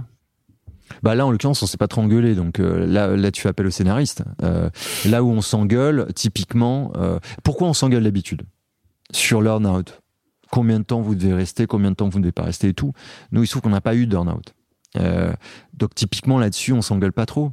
Sur quoi on peut s'engueuler C'était tout tout de suite et vous pouvez partir le lendemain. Euh, Oui, avec des clauses de non-concurrence, comme tu peux Mhm. l'imaginer. On peut s'engueuler typiquement, ce qui n'a pas été le cas, mais ce qui a été des discussions sur euh, l'espace de la non-concurrence. Mais c'est l'édition logicielle mondiale, l'édition logicielle française, l'édition logicielle RH française, européenne. Voilà, tout ça, c'est- bah, tout ça, c'est. Mais on parlait de, choses de- de la journée de signature, c'est-à-dire que le vendredi, tu avais quitté les bureaux. Ah non non, quand même pas. Non. Ok, donc c'est pas la Non journée mais on s'est hein. pas Oui, non, mais- fâché. euh, mais tu- on était en bon terme. hein. Non, restais- c'est pas le sujet d'être en bon terme ou pas. Mais mais physiquement, tu restais combien de temps euh, Alors, post-signature bah, les trois ont été, euh, ont eu des. euh, tu devances, tu Je devances. devance, on en parlera tout à l'heure. Bon, je, je réponds, je réponds pas. Tu réponds pas. Tu réponds. Je réponds pas. Tu réponds qu'à mes questions. Joker, Tu Jean-Pierre. réponds qu'à mes questions. Je, je, C'est- je prends le monopole. de-. C'est bien. ouais, c'est- c'est- Vous voyez que c'est- on peut s'engueuler sur pas Ouais, grand chose. ouais. tu refais plus jamais ça, Renaud. Je ne serai plus là dans les prochains épisodes. en plus, c'est vrai, t'es pas là au prochain. Bon, bah précise que c'est pas parce que t'aurais été C'est vieille. pas pour ça, c'est pas pour ça. Euh, du coup, euh, juste dans les, tout à l'heure euh, Renaud l'évoquait, euh, les, dernières discussions de la veille, c'est quoi? Écoute, je pense que c'est vraiment sur nous trois aussi, sur les jobs de nous trois, sur les jobs du du codir. C'est vraiment sur. prenez bien le mot tel que je le dis, sur des détails, détails au sens où sur la structure globale du deal, c'est un point, mais c'est un point qui con- qui concerne des éléments qui nous nous importent beaucoup. Et, et qui là où on peut trouver des distorsions donc c'est les, les dernières négos, bah, c'est la façon dont les gens, par exemple, veulent nous utiliser tous les trois, dans la façon dont on veut s'utiliser tous les trois. Mais qui sont pas deal breakers pour vous ou potentiellement Non, non, c'est Pas pas, ce- pas, pas deal niveau-là, breaker, qui sont suffisamment importantes pour que la tu veille fais au croire que euh, c'est deal pas signé. breaker Oui, pour voilà, euh, négocier ton truc quand même. C'est de la négo, la négo, vous savez ce que c'est. Donc, T'as négocié à 4000 points, il en reste deux. Bon, Ouais, et, et c'est vrai des deux côtés. Donc, euh, et au finish, je le redis, euh, c'est quand même un modèle du genre de discussion fluide. oui, 4 Ouh. mois sur, sur cette un- taille de c'est un deal. modèle. C'est honnêtement, exceptionnel. c'est- c'est Ouais, exceptionnel. c'est exceptionnel. Donc, euh, Tu vas pouvoir la poser ta question, Renaud. Je suis venu te dire que je m'en vais. Et tes larmes n'y pourront rien changer. Comme dit si bien Verlaine, au vent mauvais. Je suis venu te dire que je m'en vais. Tu te souviens des jours anciens et tu pleures. Tu suffoques, tu blémis à présent, qu'à l'heure. Des adieux à jamais. Hein, je suis au regret de te dire que je m'en vais. Je t'aimais, oui, mais je suis venu te Donc je suis officiellement réintégré euh, au podcast. Donc oui, bah, on a bien parlé de l'après, hein, c'est le, sigle de, de, de l'émission. Euh, le dernier jour, le, euh, où on ferme la porte et on reviendra plus, alors hors codir, etc. hein, et, et board, mais... donc déjà, tu es resté combien de temps? Tu nous disais qu'il n'y avait pas d'earn-out, c'est très rare aussi. Euh, et est-ce que tu te rappelles de ce fameux dernier claquage de porte? Je suis un petit peu hypermnésique, donc euh, je, me- rappelle malheureusement de tout. Parfois, ça m'arrange pas du tout. Euh, bon, vous verrez d'abord euh, ma jovialité euh, légendaire avec cette chanson, Euh, mais alors qui incarne vraiment, vraiment, vraiment bien euh, le ressenti du moment. C'est-à-dire que le jour Toi qui parlais de tribu, tu, tu Ah, le jour. une alors, tribu. donc je raconte juste parce que c'est important, c'est comme un film, tu, tu, tu situes vraiment la scène. Euh, moi j'avais une équipe, si tu veux, à la fin, euh, il n'y a plus quasiment personne qui me reportait en direct. Mais j'étais évidemment dans le product management, product marketing, et euh, je travaillais avec ces équipes-là. Et je réunis, donc il y avait le mercredi une réunion qui avait tous ces gens-là autour de la table, les architectes aussi et tout. Ils sont dehors. On est mi-juillet, hein, donc tu fais les calculs. hein, on a signé euh, mi-avril. euh, Bercy et compagnie nous ont dit oui mi-juillet, donc on a vraiment signé mi-juillet. euh, donc euh, le jour où je vous disais la- l'appliqué bancaire, vous remémorez tout là. ça. Donc on est mi-juillet. Et j'ai eu au téléphone le CEO et en fait on s'est dit bon, c'est quoi la suite? Et quand je lui faisais part de mes aspirations chez Talentsoft, hors de Talentsoft, et qu'il me faisait part de ses aspirations pour moi chez Talentsoft, je lui dis bon écoute, tu sais quoi, c'est pas la peine, que ça va grincer, ça va pas le faire, je, je- je vais partir. Et donc, euh, Parce à- que là, si tu restais, c'était en free, en CDI je pouvais rester en CDI, mais si tu veux, à titre personnel, euh, j'avais plus les manettes, pour faire simple, du tout. Euh, J'étais plus le patron produit. J'avais à cœur d'accompagner les équipes, mais j'avais pas non plus la RH. Et en fait, ça, c'est, on, on peut en penser ce qu'on veut de moi. Euh, le truc, c'est que moi, euh, agir si j'ai zéro manette dans un groupe qui est plus le mien, j'y croyais pas. Voilà, à tort peut-être, et peut-être que les gens m'en ont voulu que je parte aussitôt, euh, et je m'en suis voulu aussi, hein, pour être honnête, en me disant merde, j'aurais quand même bien accompagné les équipes et tout, mais je voyais pas le film pour le coup. Donc un beau mercredi de mi-juillet, après la réunion, on, il fait beau, on est sur la terrasse, il y a une 10-12 personnes, et je leur dis bon bah euh, je vous le dis, vous êtes les premiers à le savoir, ce qui était vrai, à part mes associés évidemment. Euh, bah, en fait, euh, je vais partir fin juillet en vacances et je reviendrai pas. Voilà. Donc là, euh, euh, c'était rude. Parce qu'ils s'attendaient à ce que tu restes longtemps? Tout le monde savait que j'avais plein de rêves. Donc tout le monde savait que je partirais. Ça, c'était vraiment un pas secret. si vite. Pas si vite. Et moi non plus. Pas dans deux semaines. Quoi. Je savais pas. Euh, et il se trouve que le soir même, on fait une fête. Euh, donc la fête euh, juillet, Talentsoft, on faisait des fêtes Qui régulières. n'était pas lié à ton départ au, Pas du au tout. départ. Et on a fait un discours tous les trois lors de cette fête. Donc c'était vraiment le lendemain, quasiment ce deux jours après la signature. On a dit bon bah voilà, euh, un nouveau monde s'ouvre à nous. Et à cet instant-là, moi je sais que je serai plus jamais dans aucune fête. Euh, là où les deux autres allaient rester. Combien de temps? euh, Jean-Stéphane est resté jusqu'en février euh, de l'année d'après et Joël, il travaille toujours. Ok. Et donc, euh, bon, bah, ce soir-là, c'est un miracle que j'ai pas, euh, que je me sois pas réeffondré. J'ai tenu bon. Mm. Euh, et j'ai dit au revoir à ma façon sans l'annoncer là. Voilà, puisqu'il C'était était. ton pot de départ déguisé. C'était mon pote. Alors attends, après il y a eu des potes de départ, mais C'est- quoi au revoir à, à ta façon sans le dire? Euh, C'était euh, ce qu'on a vécu est incroyable. Euh, je m'en souviendrai toute ma vie. Euh, ouais, une nouvelle, la page se tourne, mais de belles aventures nous attendent. Voilà. Et il y a pas mal de gens qui ont compris à ce moment-là que, bon, me connaissant, T'as réussi à te contenir. j'ai réussi à me contenir. Euh, Crois-moi, c'était pas facile pour les deux autres Lascar non plus. Euh, et en fait, euh, bah, je suis parti oui fin juillet et je n'ai pas eu le droit de l'annoncer tout de suite. Alors, je dis le droit, Mm. mais en fait, on s'était mis d'accord parce que bon, après, on en pense qu'on veut. plein de. Il voulait pas que j'annonce ça tout de suite. Il préférait que je l'annonce à la rentrée. Euh, donc, euh, je l'ai pas dit tout de suite. Après, c'est c'est le deal de Oui, oui, bonne après, on s'en intelligence. de- Ils ont tort, ils ont raison. J'ai tort, j'ai raison. On s'en fout. C'est comme ça que c'était défini. En tout cas, c'était comme ça. Euh, et donc, il y a ce, ce moment où tu vas fermer la porte, Il y a peut-être ce pas la 31 claquer, juillet, ouais. mais Mhm. tu, tu, tu, Où tu prends tes affaires, mais t'as pas annoncé que tu partais. donc tu Donc, tu quand pars même à quelques 21h30. affaires. Tu non, Donc non, c'est non, quoi non. C'est des cartons C'est c'est euh, bah en fait moi Tu je suis minimaliste donc on avait des casiers j'avais beaucoup d'affaires dans les casiers j'avais quasiment rien sur mon bureau Euh, j'ai toujours été assez minimaliste donc les regards euh, bon ouais à prendre, à prendre trois photos euh, les gens qui ont dû venir dans le bureau le lendemain qui ont pas vu les trois photos ont dû se douter voilà donc euh, j'ai fait mon carton à la Riken, sauf que Ouais. c'était pas, j'étais pas viré, mais j'ai fait mon carton. Photo 2. Euh, bah en fait, c'était euh, que des photos avec des talents softies. J'avais pas de photos de famille et autres, mais euh, c'était des photos de fête avec euh, les uns et les autres. Tu j'ai essayé de rappuyer sur des boutons, ça n'a pas non, marché. J'ai vu, tu tires sur les bonnes ficelles. Non, mais t'aurais dû bosser chez M6, toi. C'est moi le média.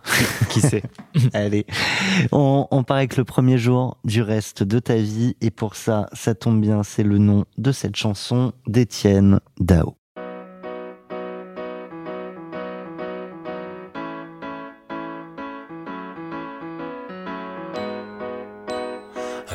Comme tous les autres, un nouveau pari. Rechercher un peu de magie dans cette inertie morose. Clopin clopant sous la pluie, jouer le rôle de sa vie. Puis un soir le rideau tombe. C'est pareil pour tout le monde. Rester debout, mais à quel prix? Sacrifier son instinct et ses envies les plus essentielles. Mais tout peut changer aujourd'hui. Et le premier jour du reste de ta vie plus confidentiel. Pourquoi vouloir toujours plus beau, plus loin, plus haut, et vouloir décrocher Alors du coup, euh, effectivement, on, en- on va laisser la musique enfant, elle est très sympa. Tu disais que tu avais beaucoup de rêves sur, euh, sur la suite.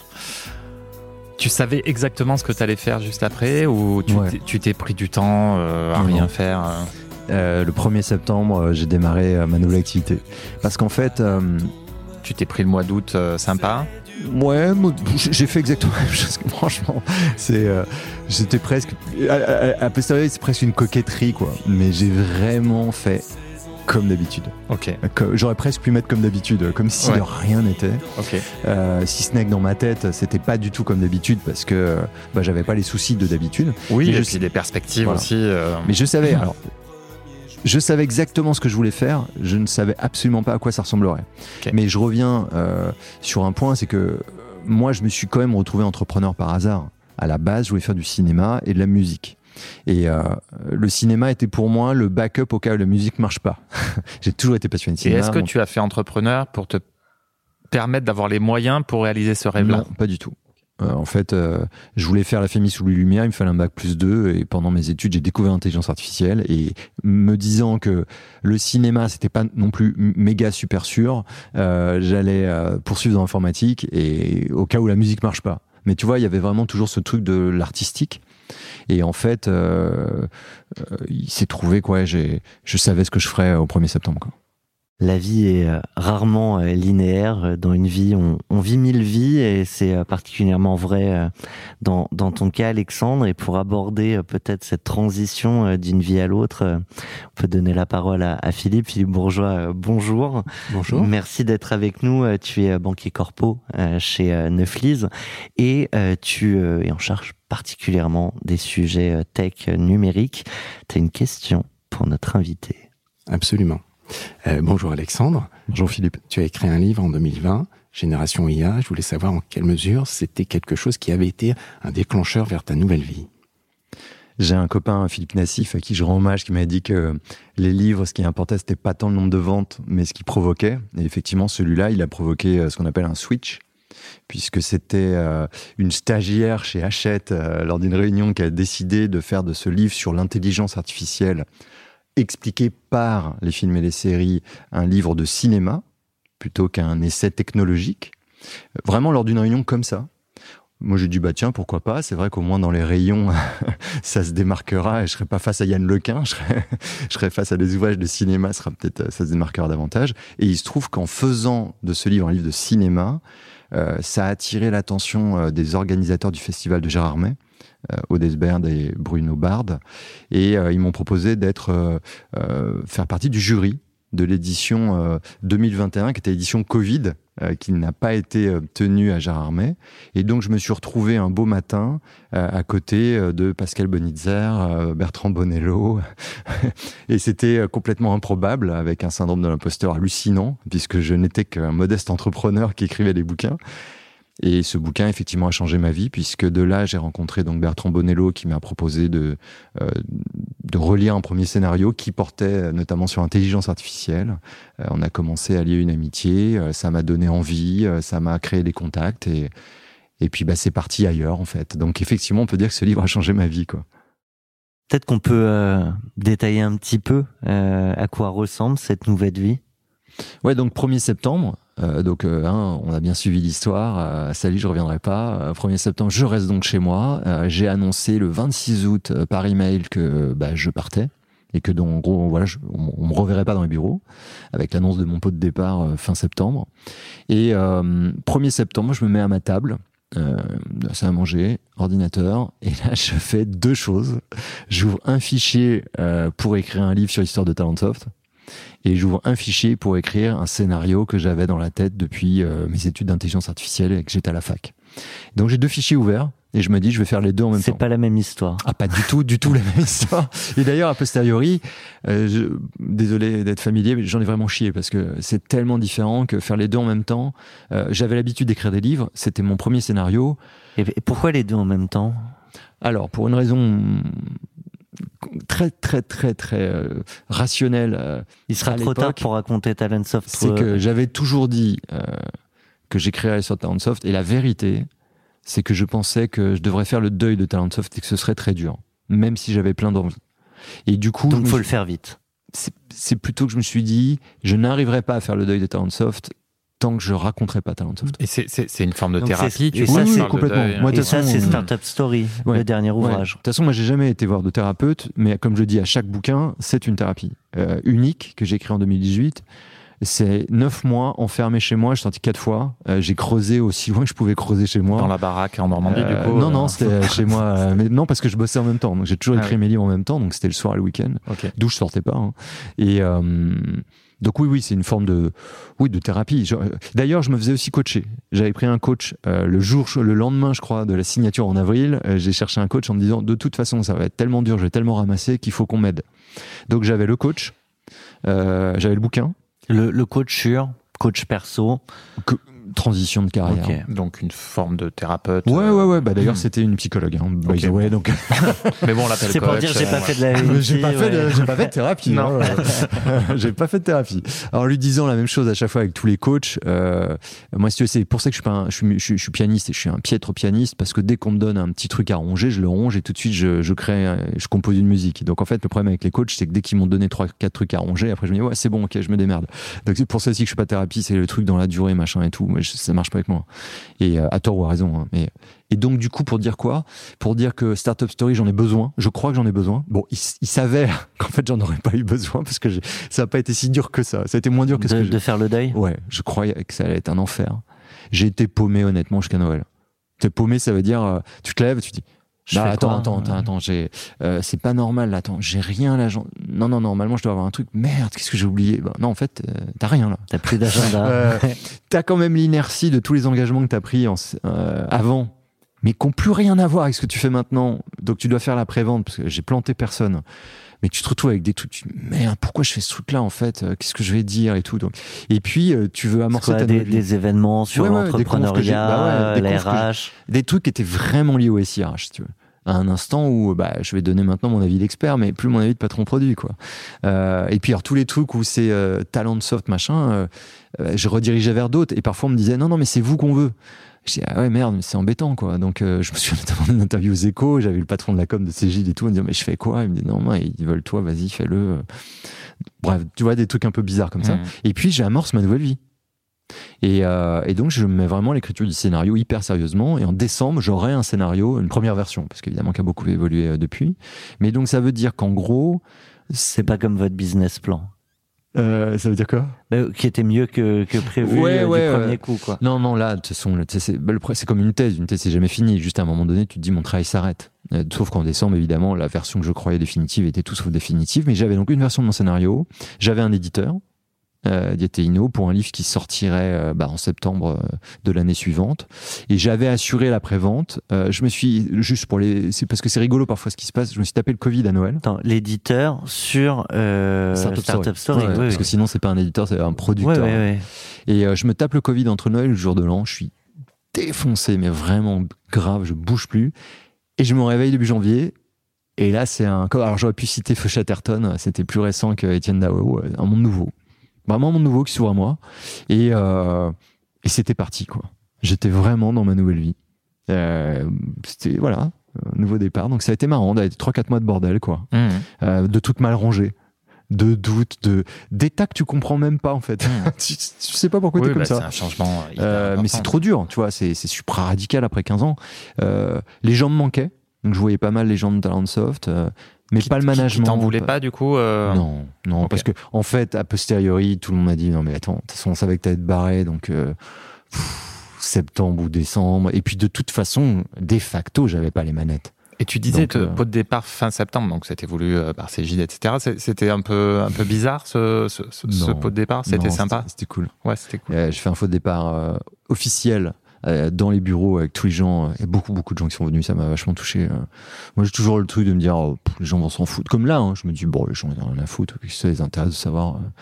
Bah, il y a beaucoup de gens qui sont venus, donc ça m'a vachement touché. Et puis, j'en ai refait un, un tout petit comité avec ce que j'appelais ma bande. C'est pas que les gens étaient pas de ma bande, mais la vérité aussi. Il y a des gens avec lesquels tu as plus d'affinité que d'autres. C'est comme ça. Des gens qui étaient là au premier ouais. jour, qui étaient encore là. Et donc, j'ai fait un petit pot de départ le lendemain avec euh, 40 personnes. euh, Et c'était génial. Voilà. Et, et ça m'a fait vachement de bien pour le coup. Ça a été une première étape. Je, je, je, je déconseille à quiconque vend sa boîte de pas faire de pot de départ. Mhm. Parce que là, c'est un élément euh, important du deuil. hein. ouais. Ça acte. Tu parlais euh, de ce monde nouveau, du coup.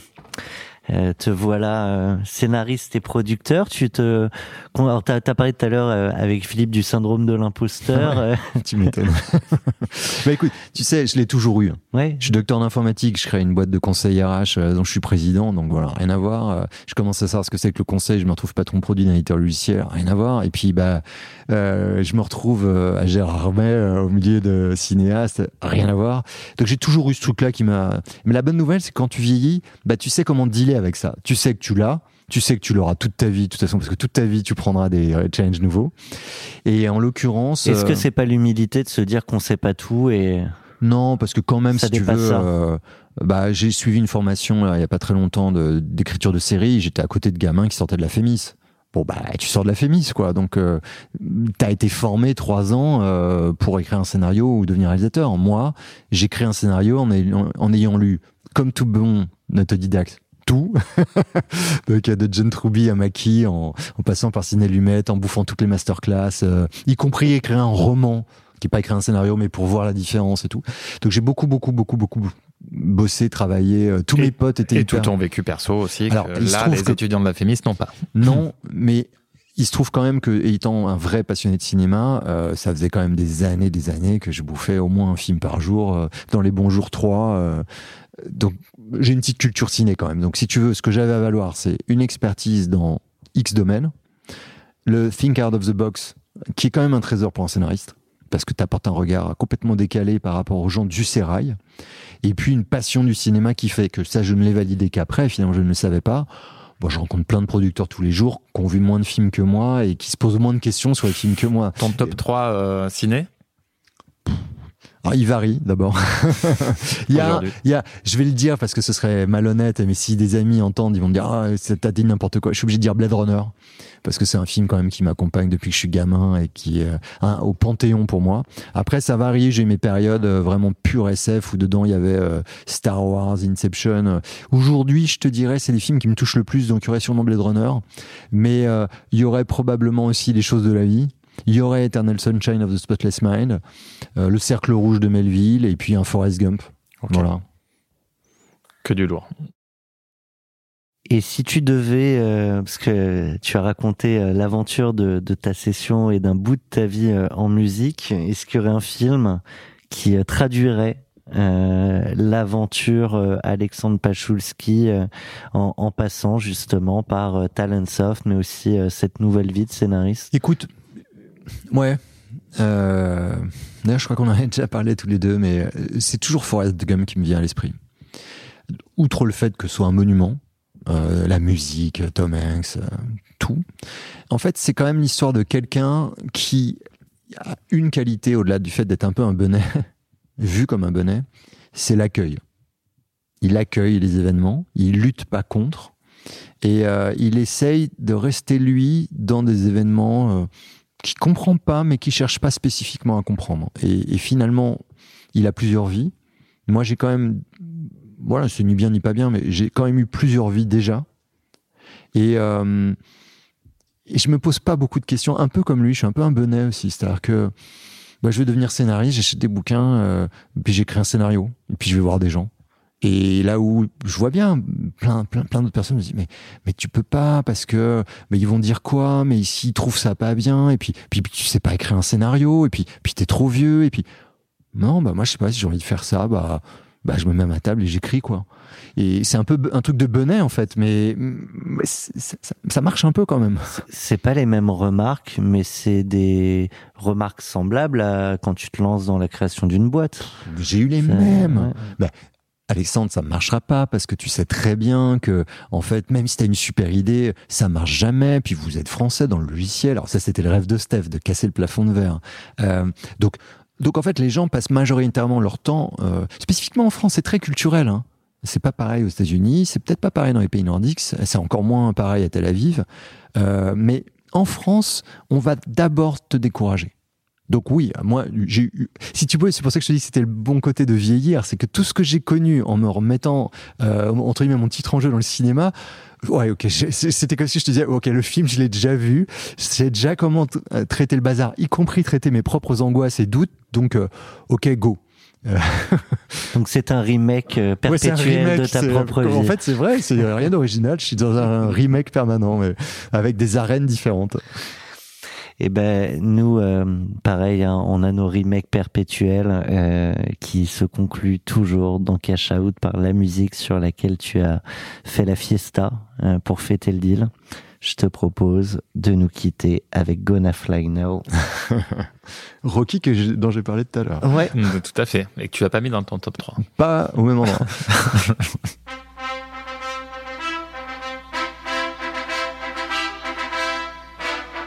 pas celle-là qu'on a d'habitude? Non, on a Eyes of the Tiger d'habitude. Ah non, trop belliqueux pour moi. Ça, c'est l'entraînement euh, dans le 3 avec. euh, Ouais. C'est le moment où il court dans Philadelphia et le moment où en fait il s'ambiance, il se euh, cheer up et il monte les marches, il lève les bras. Il y a de, c'est comme ça que j'ai- on a créé Tess. En, tous les matins, j'imaginais des beaux paysages, euh, des histoires qui me plaisaient. J'essayais de créer des vibes qui seraient celles que je voudrais, euh, dont je voudrais inonder les autres. Et donc, ce n'est qu'une histoire de self-motivation, euh, de s'ambiancer.